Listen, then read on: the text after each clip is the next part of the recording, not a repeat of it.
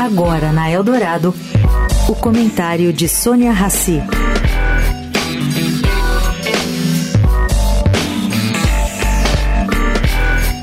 Gente, a suspeita de que houve sabotagem na operação do metrô da Via Mobilidade, concessionária da linha Nova Esmeralda, se concretizou. Bom, falava-se muito nisso na terça-feira e ontem essa suspeita de que a pane que aconteceu na terça-feira, dia da greve do metrô e da CPTM, não é consequência de falha técnica da empresa, e sim de sabotagem. Isso se tornou oficial. Funcionários da Via Mobile encontraram um objeto metálico na linha do trem da empresa privada.